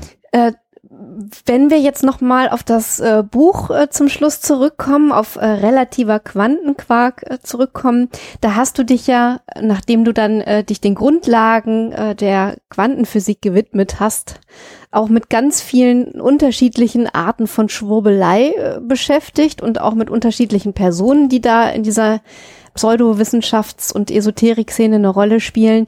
Gab es da irgendwas, was dich ganz besonders aufgeregt hat? Also wo du wirklich gedacht hast, jetzt platzt mir aber die Hutschnur? Ja gut, also ich sag mal, diese, diese äh, Geschichten, dass irgendwie das CERN ein Tor zum Weltraum, äh, zu, zu, zum, zum Satan öffnet mhm. oder sowas, äh, was also natürlich unter der Überschrift Verschwörungstheorie, aber immer, also äh, sowas teilweise von, von zwar schrägen, aber durchaus offiziellen äh, Staatsmedien wie, wie, wie, wie Russia Today verbreitet worden ist. Wo ich mir dann denke, äh, meine Güte, ja, äh, also das, das, das muss nun echt nicht sein. Und das ist einfach ein so äh, unglaublicher Unfug. Das, das, ist, das ist schon ärgerlich. Ähm, ich sag mal, auf der anderen Seite, äh, für mich auch eine, eine ständige, also er lebt ja jetzt nicht mehr, aber wenn ich mich mit dem beschäftige, was eine ständige Quelle des Ärgernisses ist, sind also Äußerungen von Hans-Peter Dürr, mhm. der äh, äh, den ich auch irgendwie schwer ignorieren kann, weil ich halt, auch wenn ich ihm nie persönlich begegnet bin, bewusst äh, ähm, halt drei Monate mit ihm am selben Institut war. Also ich als Doktorand und er als mhm. Institutsdirektor und aber, aber ähm, in gewisser Weise ähm, ähm, ist das sowas, wo ich mir dann denke, naja, der hat äh, einen, einen Teil meiner Arbeit nach außen repräsentiert, mhm. ja, und das, äh, äh also über Hans-Peter Dürr finde ich so viele Dinge, die mich äh, maßlos aufregen, also von, von seiner Art, äh, seine persönlichen Spekulationen als Wissenschaft zu kommunizieren, äh, über, äh, ja, die, die Geschichte, dass er als großartiger Wissenschaftler äh, galt, aber eigentlich die letzten Jahre, die er am Institut war, eigentlich nichts Wissenschaftliches mehr gemacht hat und das sich darauf offensichtlich auch noch stolz war, sich aber weiter hat bezahlen lassen. Also mhm. ganz, äh, ganz, ja.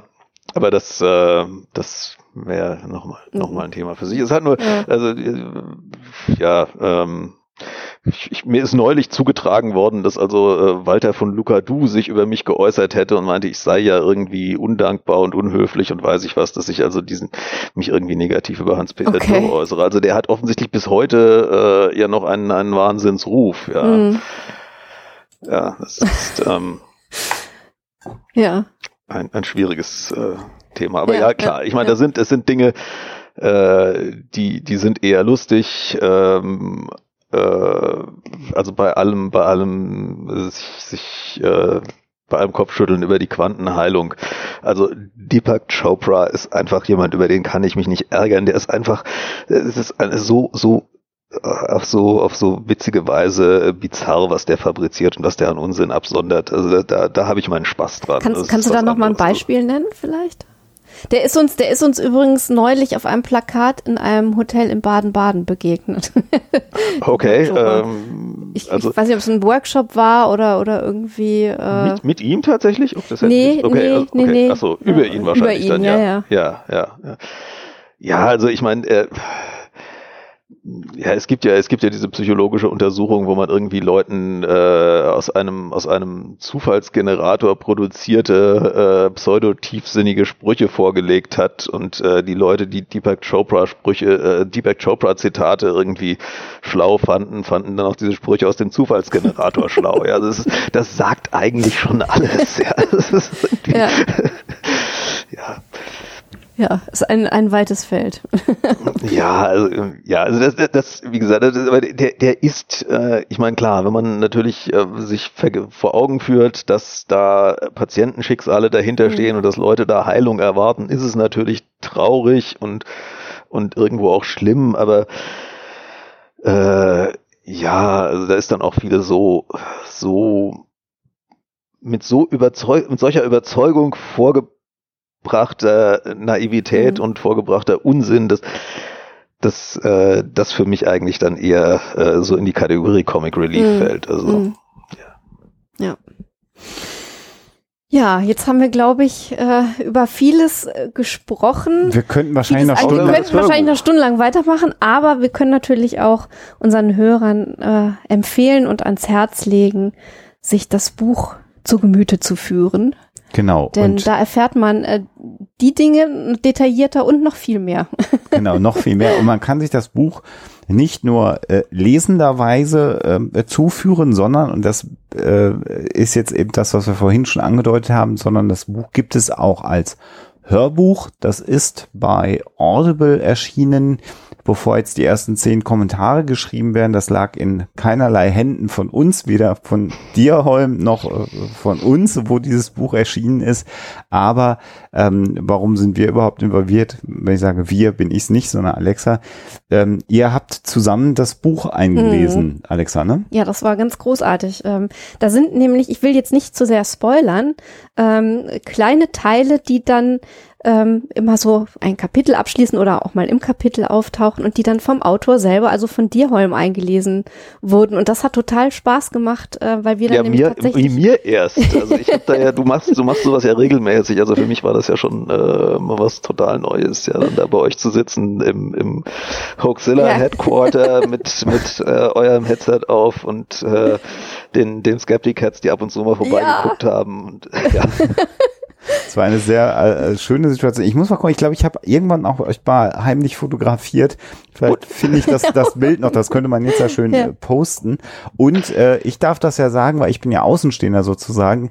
Das äh, Hörbuch ist tatsächlich unter den äh, Top 10 der beliebtesten Sachhörbücher bei Audible immer noch auf Platz 7 vertreten, also in den Top 10 der beliebtesten äh, Hörsachbücher, was ich äh, beachtlich einfach finde und da freue ich mich sehr für euch beide und hat inzwischen 13 Rezensionen und sowohl die Gesamtbewertung als auch die Bewertung der Sprecherin in dem Fall liegt bei 4,8 von 5,0 bei diesen 13 Rezensionen. Also scheint das Hörbuch nicht ganz so schlecht anzukommen und immerhin in den Charts vertreten zu sein. Das ist die eine Möglichkeit. Ähm, ihr könnt das Buch natürlich auch käuflich erwerben. Wir werden natürlich einen Link unter unserer Episode setzen. Und Holm, du warst äh, so nett und freundlich, äh, nicht nur äh, das Buch relativer Quantenquark ähm, zur Verfügung zu stellen, und zwar drei Exemplare dieses Buches, sondern auch äh, zwei Exemplare des Buches Verschwörungsmythen. Verschwörungsmythen genau.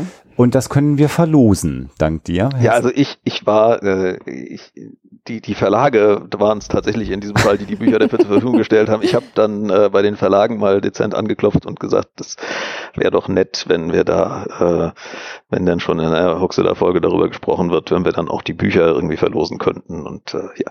Ja, sehr schön. Ja, da freuen wir uns sehr. Genau, und ihr könnt insgesamt also dreimal den relativen Quantenquark und zweimal die Verschwörungsmythen gewinnen. Was ihr dazu tun müsst, ist uns eine Mail zu schicken und ich überlege gerade, schreibt vielleicht einfach in den Betreff der Mail rein, äh, entweder Stichwort Verschwörungsmythen oder Quantenquark, weil wir werden dann jeweils auslosen unter den Einsendungen, also alle, die das Buch Quantenquark gewinnen möchten, unter denen losen wir und alle, die das Buch Verschwörungsmythen gewinnen möchten, auch da werden wir verlosen. Und bevor ich jetzt ganz viele Anfragen beantworten müsst, wenn ihr beide Bücher gewinnen wollt, müsst ihr uns zwei E-Mails an der Stelle schreiben. Das ist ganz einfach. und dann seid ihr in beiden Lostöpfen äh, sozusagen vertreten und dann ziehen wir ähm, den Gewinner. Und ich muss auch sagen, genau wie lange. Und, und ich möchte wissen, äh, wer für welches Buch ja. es mehr Zuschriften gab. Das, genau, wer das, wer das nicht möchte, dass diese, obwohl das die Information darf ich auch nach der neuen Datenschutzgrundverordnung an dich übermitteln. Insofern das Na, ich möchte es nicht personenbezogen haben, genau, aber nur die Zahl. Die Summe, das ist sowieso unkritisch, genau. Und ähm, ihr habt Gelegenheit, äh, uns das zu schicken bis zum 14. August.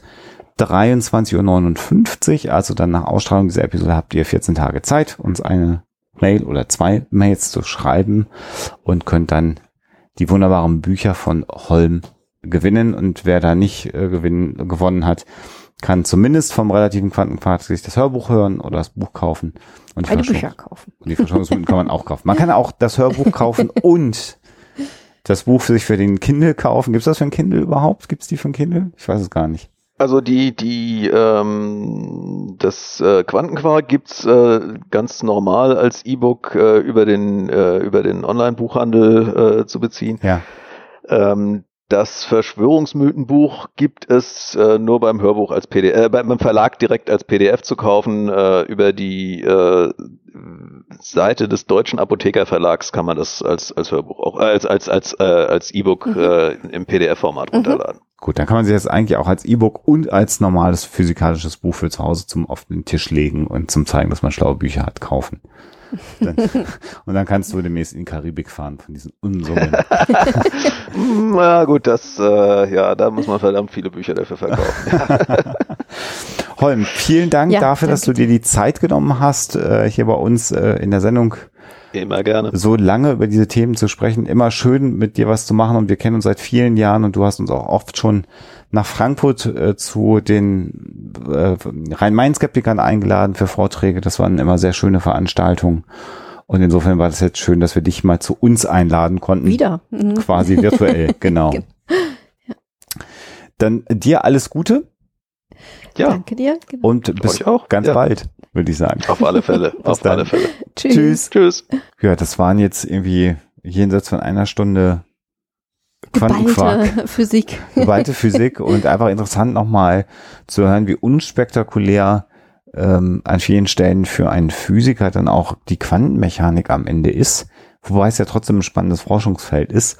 Und wir hoffen, wir haben euch mit dieser Sendung einen gewissen Einblick gegeben. Holm hat auch noch, wer jetzt noch mehr Interesse an Physik hat, ähm, eine Episode gemacht mit Michi Voth im Nachgefragt-Podcast und der Umstand, dass Michi Voth äh, selber ja Physikerin ist, hat dazu geführt, dass sie sich dann noch viel mehr über physikalische Hintergründe unterhalten haben und wir werden das verlinken und dann könnt ihr da nochmal tiefergehend physikalische Dinge euch anhören, wenn ihr Interesse habt. Ähm, und jetzt würde mich aber doch brennend interessieren, was es mit diesem Pech-Experiment auf sich hat, Alexa. Die Auflösung.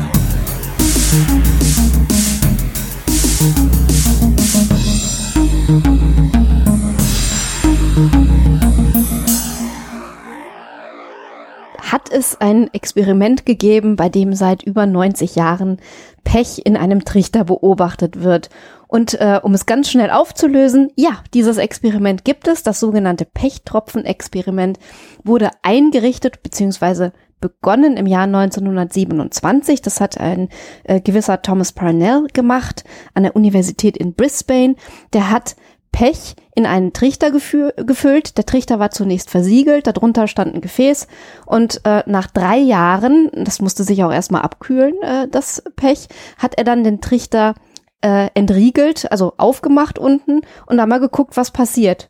Und dann hat es Jahre, Jahre, Jahre gedauert, bis äh, begann, also das Pech begann, einen Tropfen zu formen. Und seither ähm, wird eben beobachtet, wie oft sich da ein Tropfen bildet und wann der dann runtertropft.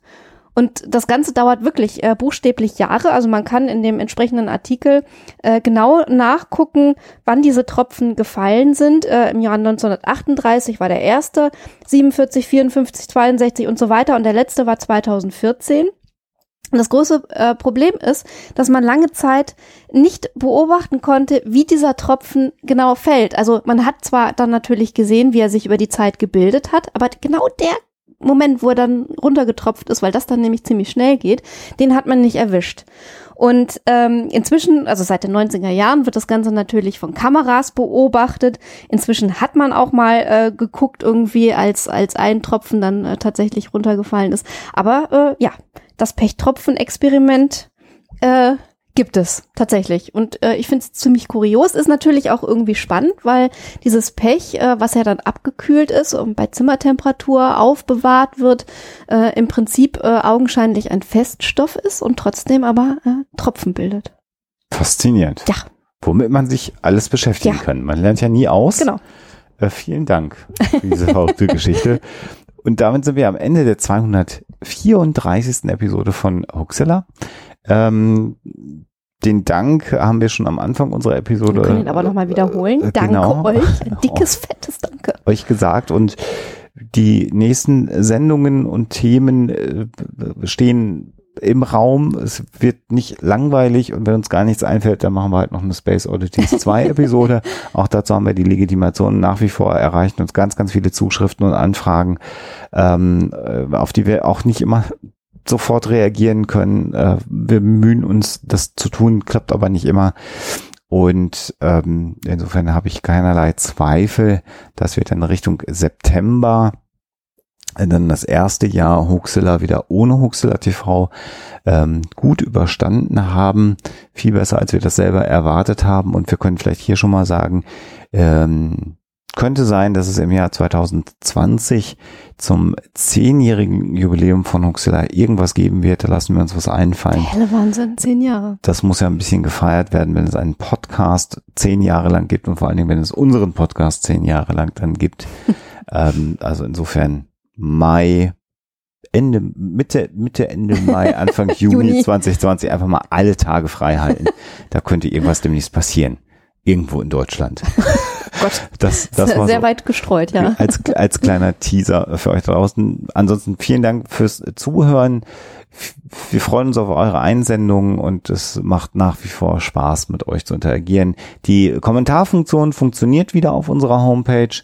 Ähm, funktioniert dann auch die Homepage? Die Homepage funktioniert auch, sieht ein bisschen anders aus. Da arbeiten wir noch ein ganz bisschen dran, aber sie ist funktional. Ihr könnt kommentieren wieder, das tut ihr auch schon wieder fleißig und das macht alles irgendwie richtig Spaß. Und wir freuen uns dann äh, auf die nächste Episode im August dann schon äh, von Huxilla. Und bis dahin euch da draußen alles Gute und natürlich immer schön skeptisch bleiben. Tschüss. Der Huxilla Podcast ist und wird für immer ein kostenfreier Podcast bleiben. Aber ihr könnt unsere Arbeit gerne unterstützen mit Flatter oder als Patronen bei Patreon oder über PayPal oder über unsere Amazon Wishlist. Geht auf unsere Seite, klickt auf die entsprechenden Links und dann findet ihr dort die Informationen. Dankeschön.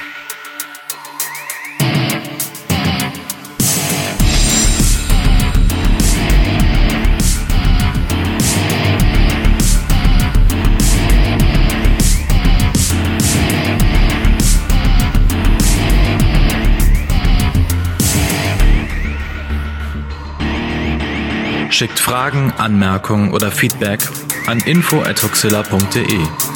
Und wenn ihr mögt, dann bewertet uns doch bei iTunes oder einer der anderen Podcast-Seiten, die uns führen.